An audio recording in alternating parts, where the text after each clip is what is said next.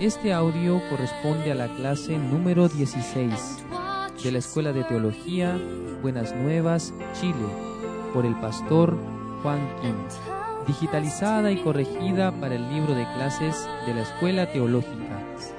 Lee a continuación Evangelista Christopher Muñoz. Buen día. Hoy vamos a leer Romanos capítulo 1 desde el versículo 23 al 32.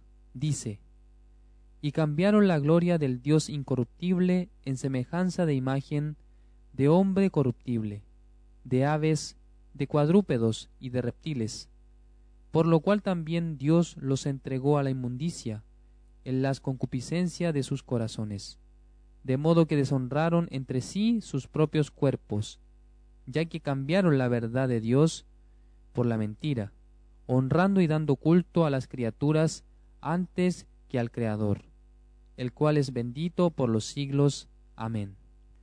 Por esto Dios los entregó a pasiones vergonzosas, pues aun sus mujeres cambiaron el uso natural por el que es contra naturaleza, y de igual modo también los hombres, dejando el uso natural de la mujer, se encendieron en su lascivia unos con otros, cometiendo hechos vergonzosos hombres con hombres, y recibiendo en sí mismos la retribución debida a su extravío. Y como ellos no aprobaron tener en cuenta a Dios, Dios los entregó a una mente reprobada, para hacer cosas que no convienen, estando atestados de toda injusticia, fornicación, perversidad, avaricia, maldad, llenos de envidia, homicidios, contiendas, engaños y malignidades, murmuradores, detractores, aborrecedores de Dios, injuriosos, soberbios, altivos, inventores de males, desobedientes a los padres, necios, desleales, sin afecto natural, implacables, sin misericordia, quienes habiendo entendido el juicio de Dios, que los que practican tales cosas son dignos de muerte. No sólo las hacen, sino que también se complacen con los que las practican. Estos versículos están explicando acerca del pecado de los gentiles, es decir, que era la venganza de Dios hacia los que no le rinden respeto al Señor. Por eso Dios les estaba dando ese tipo de situaciones, por tener ese corazón. De esta manera, los hombres tenían deseos por los hombres y las mujeres de la misma forma por las mujeres. Por eso se manifestaba grandemente la homosexualidad, y pasando el tiempo surgieron enfermedades, por ejemplo la enfermedad del SIDA, que existe actualmente. Es una enfermedad que hace que las personas pierdan toda la esperanza de vida. Entonces, ¿por qué la gente llega a cometer este tipo de maldad? Porque no honran al Señor. En el versículo 26 dice, Por esto Dios los entregó a pasiones vergonzosas, pues aun sus mujeres cambiaron el uso natural por el que es contra naturaleza. Es decir, que Dios les da este deseo de hacer maldades, y las personas caen, cometen pecados y son guiadas por lo que hay en su corazón. La mayoría de la gente piensa que la vida de uno se puede guiar por su propia mente, pero la verdad es que no es así. La mente funciona por medio de nuestro cerebro, pero lo que realmente domina nuestra vida es el corazón. Esto es a su vez el espíritu.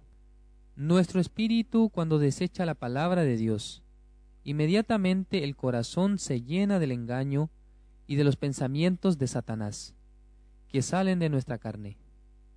Como el ser humano posee un cuerpo, rápidamente busca la diversión de éste mientras vive. Por eso, Vamos a leer lo que dice en el versículo 28.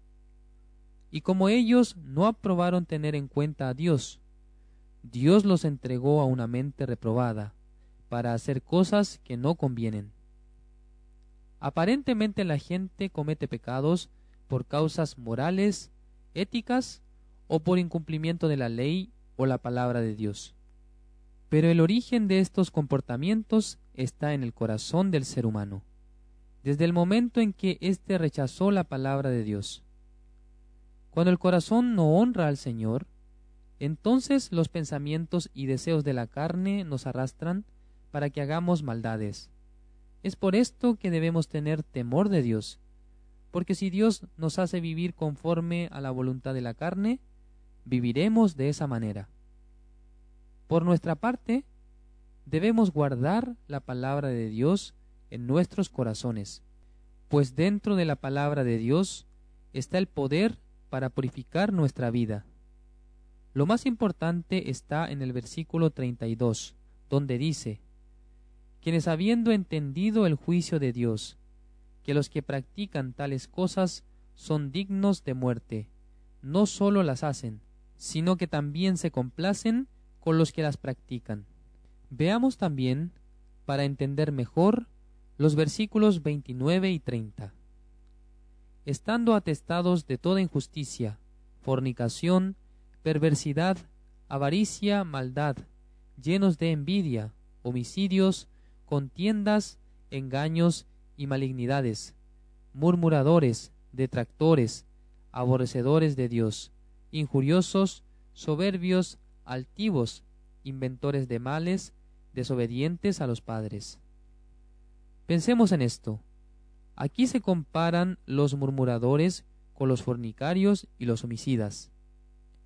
En nuestro caso, no pensamos que la murmuración es tan grave como para ir al infierno, pues, ¿cuándo una persona murmura? En el momento en que ésta tiene quejas o alguna inquietud hacia otras personas. Pero Dios está dando otro tipo de juicio. Aun con un poco de pecado, Dios puede juzgarlos, pues todo el pecado el Señor lo juzga de la misma manera. Por eso debemos de poner atención al versículo 32, el cual leímos anteriormente. Primero la gente tiene que entender acerca del juicio de Dios, pues Él juzga a los pecadores quienes practican tales cosas. Pero, ¿quiénes practican esto? Todas las personas de este mundo. ¿Por qué la gente comete pecados? ¿Por qué del corazón del hombre salen esas cosas? La palabra nos está explicando claramente que somos como un árbol de espinos que no pueden dar uvas.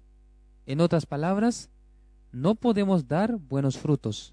Sin embargo, nosotros aparentemente queremos mostrar nuestra buena obra ante las personas y ante Dios.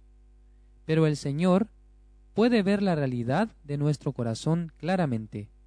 Por eso, no tenemos la vista para ver el interior del corazón de la gente, pero Dios sí la tiene.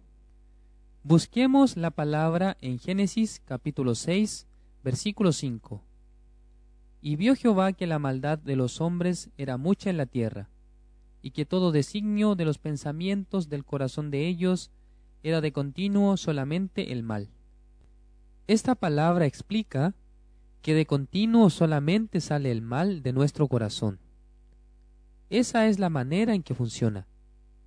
Por eso Dios nos puede decir que siempre, continuamente sale la maldad de nosotros.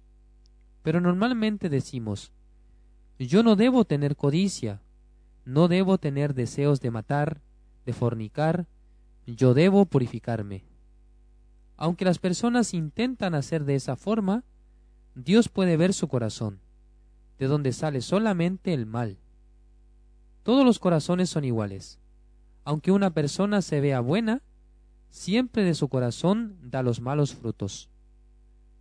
Cuando hay un árbol de manzana, su característica es dar manzanas. Por su parte, un árbol de naranja solamente produce naranjas, mientras que nosotros somos un árbol de pecado.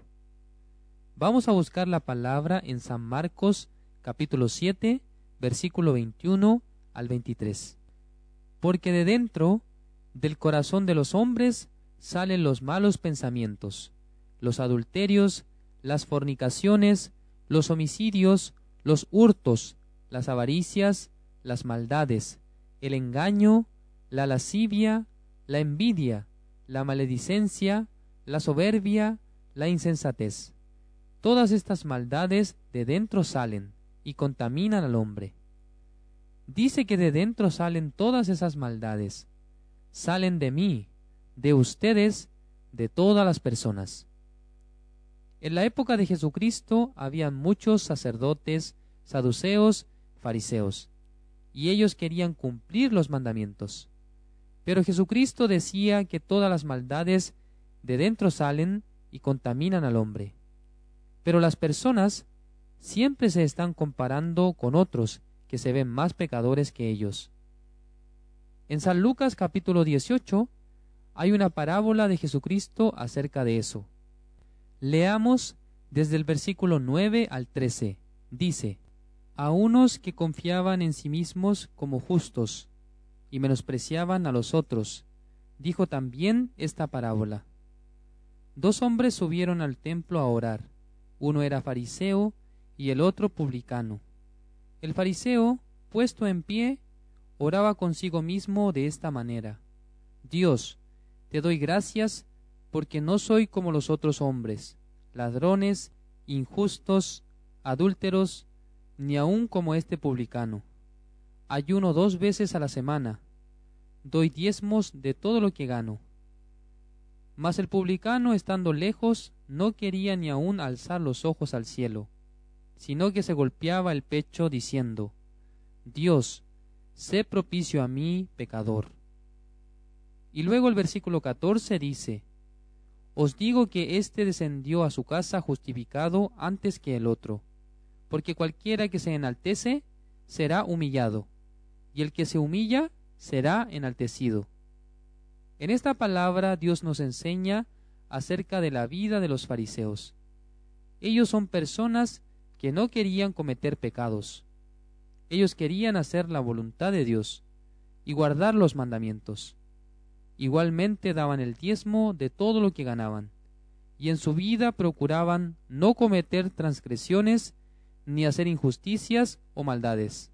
En ese caso, Jesucristo debería decir que ellos eran justos y santos, pero él no decía aquello. Además, este publicano que era un pecador, ya que él cometió bastantes pecados, sabía bien una cosa, que cuando muriese iría al infierno. Entonces, la diferencia entre el publicano y el fariseo es que el fariseo nunca había sentido que era un pecador camino al infierno. Muchas personas aún no han descubierto esta verdad, que desde su nacimiento son pecadores, y que siendo pecadores se van al infierno. No llegan a pensar hasta ese punto.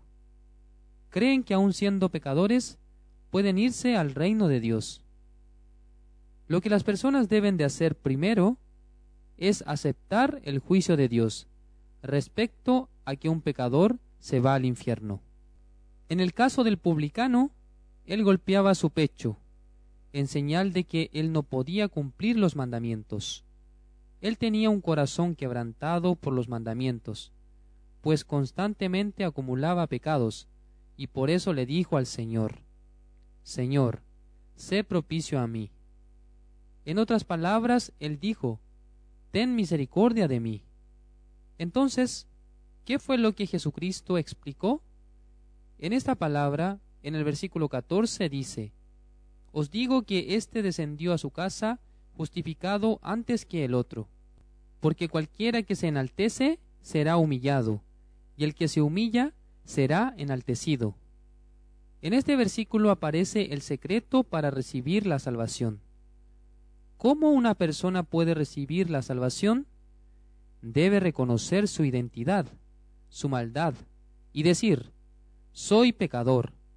Para tal persona Jesucristo puede decir que vino a este mundo para morir por su pecado, pues la venida de Jesús era para quitar todos los pecados del publicano, por medio de la sangre que derramó en la cruz.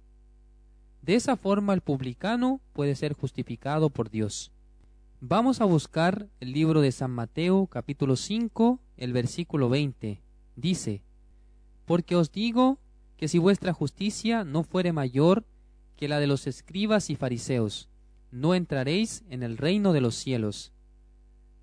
Nuestro Señor Jesucristo estaba explicando esta palabra para evaluar dos cosas. Una es la justicia de los escribas y los fariseos, y otra es la justicia de Dios. Jesús estaba diciendo, si vuestra justicia no fuere mayor que la de los escribas y fariseos.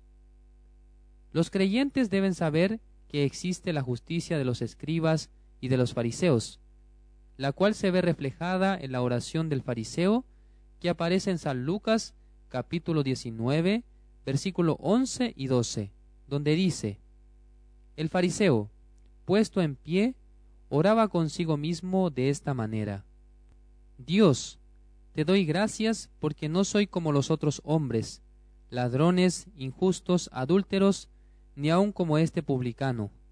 Ayuno dos veces a la semana, doy diezmos de todo lo que gano. Los fariseos desde muy pequeños estaban procurando para guardar los mandamientos. Por ejemplo, no comían carne de cerdo, guardaban el día de reposo, entre otros. Ellos cada día intentaban guardar la palabra de Dios, cumplir la ley y los diez mandamientos. Según la obra, entre los seres humanos, los que poseían la justicia más alta eran los escribas y fariseos. La justicia de ellos es la superior. La justicia de los escribas y fariseos con la nuestra es incomparable. Claramente la justicia de ellos es muy superior a la de nosotros. Entonces, el Señor Jesucristo estaba diciendo, entre ustedes, los que no tengan la justicia mayor a la de los escribas y fariseos, no podrán entrar en el reino de Dios. Jesucristo sabía que nadie podía tener una justicia superior a la de ellos. Por esa razón, primeramente las personas necesitan la justicia de Dios, la cual viene por la obra de Jesucristo. El publicano fue justificado, pero no por sus obras es que fue justo, sino que recibió la justicia de Dios. Las personas cuando reciben la justicia de Dios serán pecadoras o justas Después de recibir la justicia de Dios por la fe, las personas deben ser justas. ¿Por qué? Porque así aparece en la Biblia, que cuando una persona reconoce que es pecador y recibe el perdón del pecado, Dios le da su justicia por la fe. En ese momento se transforma en justo. Vamos a pensar, en el caso de Abraham, cuando nació en este mundo, él era justo o pecador. Al momento de nacer, él era pecador, al igual que Daniel, David, Isaías y todas las personas de Dios que aparecen en la Biblia. Al momento de nacer eran pecadores. No obstante, un día cada uno de ellos descubrió un secreto, el cual consiste en recibir el perdón de los pecados y adquirir la justicia de Dios. Es decir, que su fe les fue contada por justicia. Cuando Dios vio la fe de Abraham acerca de la obra de Jesucristo, quien iba a cargar sus pecados y luego iba a morir en la cruz para pagarlos, por esa fe Abraham recibió la salvación. Por lo tanto, su fe le fue contada por justicia. Pero nuestra fe, ¿cómo está contando el Señor? Si hubiera contado nuestra fe por justicia, entonces deberíamos tener la misma calidad de justicia de Dios que adquirió Abraham, quien fue justo por la fe y Dios le llamó justo. Cuando nosotros tenemos la fe verdadera, Dios lo considera como la justicia, la cual nos proporciona la posición de justos. En nuestro caso debemos conocer bien acerca de este tema. Entonces, vamos a evaluar cómo podemos adquirir esta fe tal como la fe de Abraham. Busquemos el libro de Romanos capítulo 4, desde el versículo 12 al 15. Dice, y Padre de la circuncisión para los que no solamente son de la circuncisión, sino que también siguen las pisadas de la fe que tuvo nuestro Padre Abraham antes de ser circuncidado. Porque no por la ley fue dada a Abraham o a su descendencia la promesa de que sería heredero del mundo, sino por la justicia de la fe. Porque si los que son de la ley son herederos, vana resulta la fe y anulada la promesa. Pues la ley produce ira, pero donde no hay ley, tampoco hay transgresión. Esta palabra en el versículo 12 nos explica acerca de las pisadas de Abraham antes de ser circuncidado, pues él antes de recibir la circuncisión adquirió la fe, por lo cual obtuvo la justicia de Dios. Nosotros de la misma manera, tal como Abraham, mientras estamos siguiendo sus pisadas, por la fe podemos adquirir la justicia de Dios. En Romanos capítulo 4, versículos 21 y 22 dice, plenamente convencido de que era también poderoso para hacer todo lo que había prometido, por lo cual también su fe le fue contada por justicia. Esto significa que cuando Dios mira la fe de nosotros, que confiamos en Jesucristo, quien limpió todos nuestros pecados, de una sola vez para siempre, habiendo obtenido eterna redención. Si tenemos esa forma de creencia en la sangre de Jesús, entonces Dios puede darse cuenta que tenemos la misma fe de Abraham.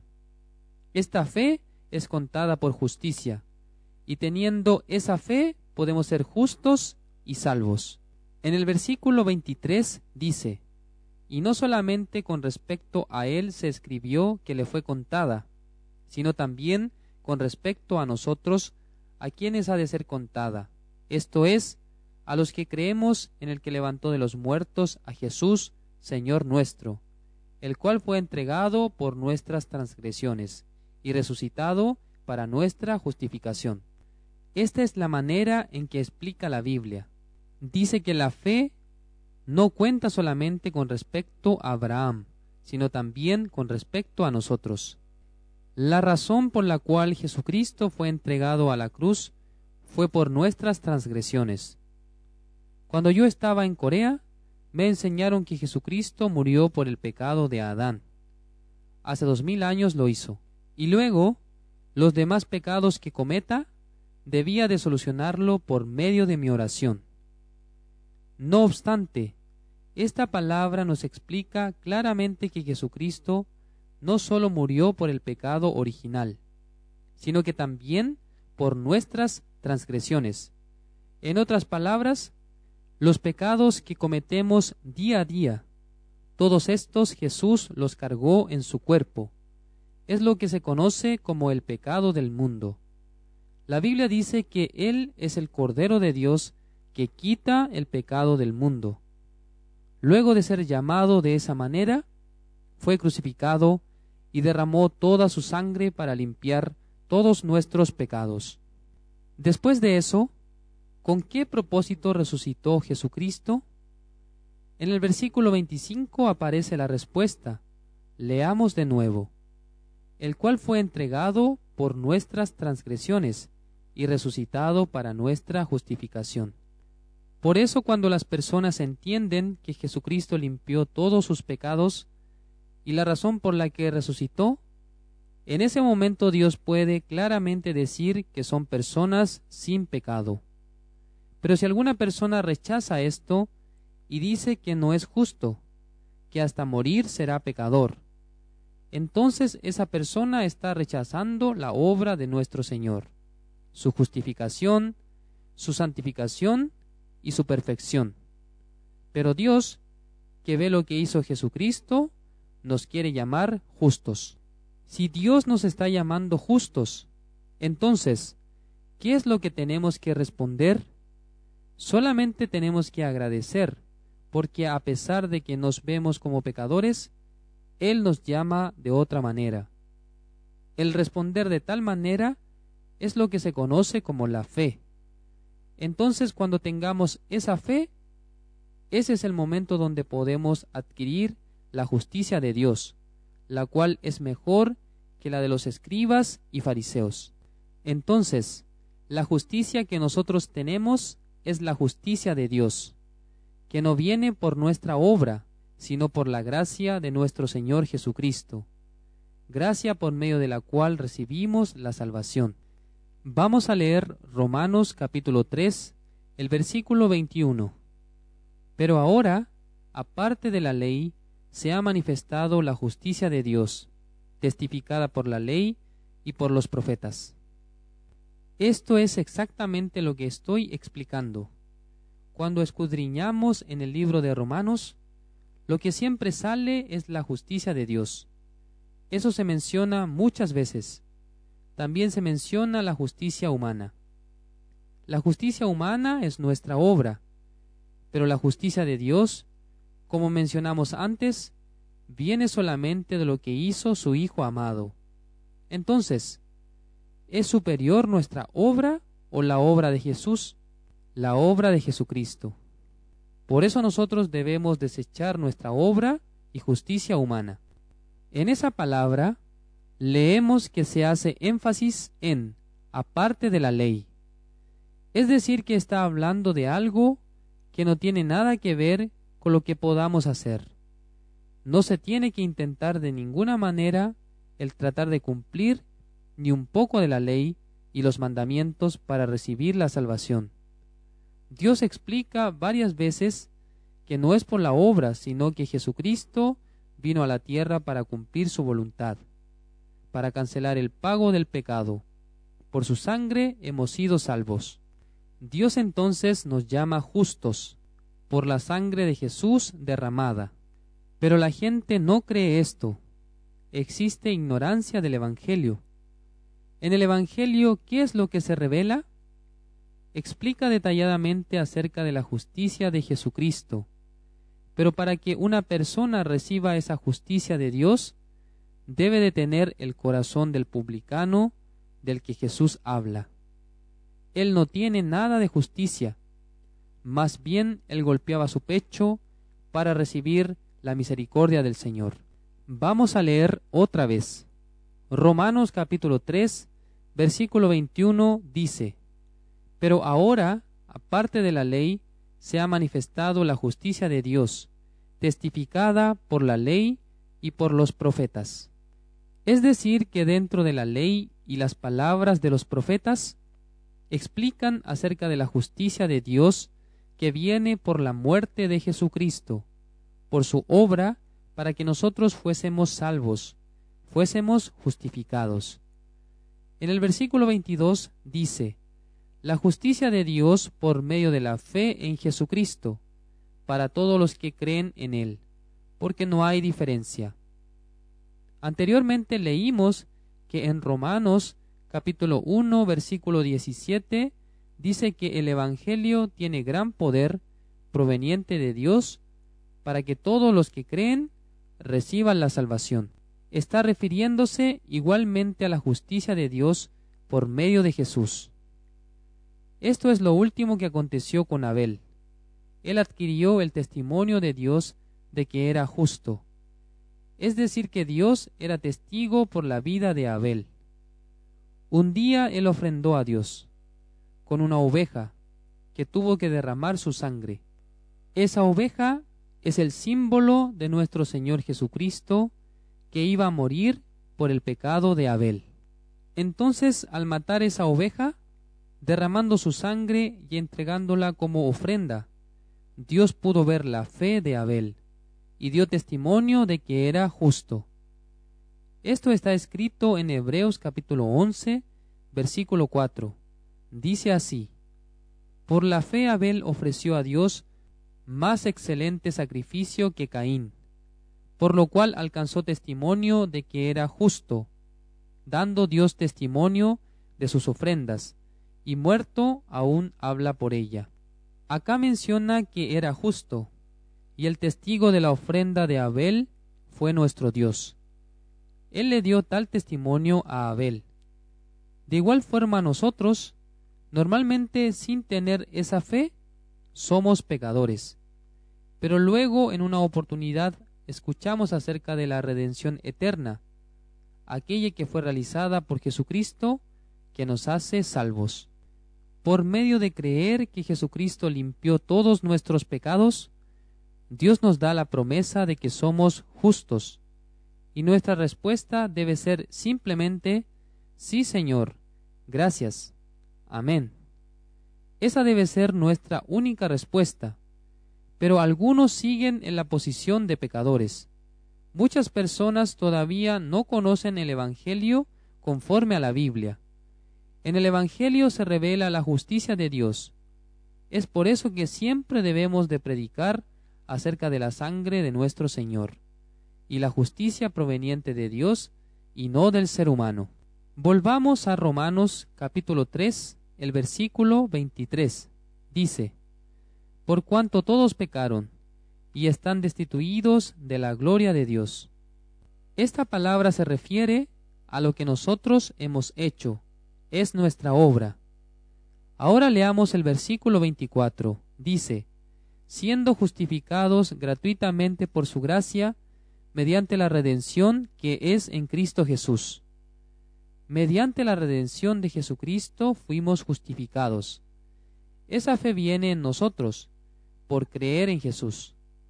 Si ustedes tienen la fe conforme a esta palabra, entonces pueden decir que han sido justificados y testificar diciendo, el día de hoy yo creo que he sido justificado, pues Dios me habla de esa manera. Esto significa que tal persona no tiene pecado. Al pasar un día puede decir, fui justificado. Después de pasar un mes puede declarar, he sido justificado. El ser justificado es por medio de la gracia de Jesucristo. En el caso de Abel, ¿él era justo o no? ¿Por su obra o por la fe? Abel era justo por la fe. Por otra parte tenemos a Abraham. ¿Él era justo o pecador? Abraham era justo. Finalmente, ¿ustedes son justos o pecadores? Ustedes son justos. Es muy importante saber que una persona salva también es justa, por la fe. Sin embargo, sin embargo, sin tener la fe, siempre las personas se condenan en sí mismos diciendo, yo soy pecador. Pues la conciencia funciona en su corazón, le acusa y le dice que es pecador. Constantemente nosotros estamos recibiendo la condenación desde nuestro interior. En muchas ocasiones recibimos esta influencia en nuestro corazón. No obstante, Dios nos dice, por Jesucristo usted ha sido justificado. Pero las personas responden, no, Señor, yo soy pecador. De esa manera, al no aceptar el sacrificio de Jesús, quien nos hizo justos, queremos vivir cumpliendo los mandamientos y haciendo buenas cosas. Tales personas no quieren confirmar lo que está escrito en la palabra de Dios. En el libro de Romanos, capítulo 5, el versículo 18 dice, Así que, por la transgresión de uno vino la condenación a todos los hombres. De la misma manera, por la justicia de uno, vino a todos los hombres la justificación de vida. Dentro de este versículo dice que por medio de un hombre, quien es Adán, vino la condenación a todos los hombres, pues él comió el fruto de la ciencia del bien y el mal. A través del pecado de Adán, todos los seres humanos han recibido la condenación, pero muchas personas reciben la condenación por su propia conciencia y su mente, pues aún no adquirieron la justicia de Dios. Contrariamente, en este versículo también dice que por medio de un hombre, el cual es Jesús, vino la justificación de vida a todos los seres humanos. De esa manera se puede interpretar esta palabra. Nosotros debemos creer que Jesucristo limpió todos nuestros pecados para siempre. Desde ese momento Dios nos justifica, nos santifica por la sangre de Jesucristo. Ante esta verdad, ¿cómo debemos responder? Sí, Señor, gracias por su justificación. Finalmente leamos el versículo 19. Dice, Porque así como por la desobediencia de un hombre los muchos fueron constituidos pecadores. Así también, por la obediencia de uno, los muchos serán constituidos justos. Nosotros fuimos pecadores, por medio de la desobediencia de un hombre que era Adán. Así también, por la obediencia de uno, el cual es Jesús, nosotros fuimos constituidos justos. Por la fe en Jesús, somos constituidos justos delante de Dios. La clase número 16 termina aquí. Nos encontramos en la siguiente clase. La Escuela de Teología de la Misión Buenas Nuevas de Chile les espera para que se inscriban y aprendan más acerca de la palabra de Dios. Contáctenos al número más 56 9 88 33 54 56 con el pastor Juan Kim.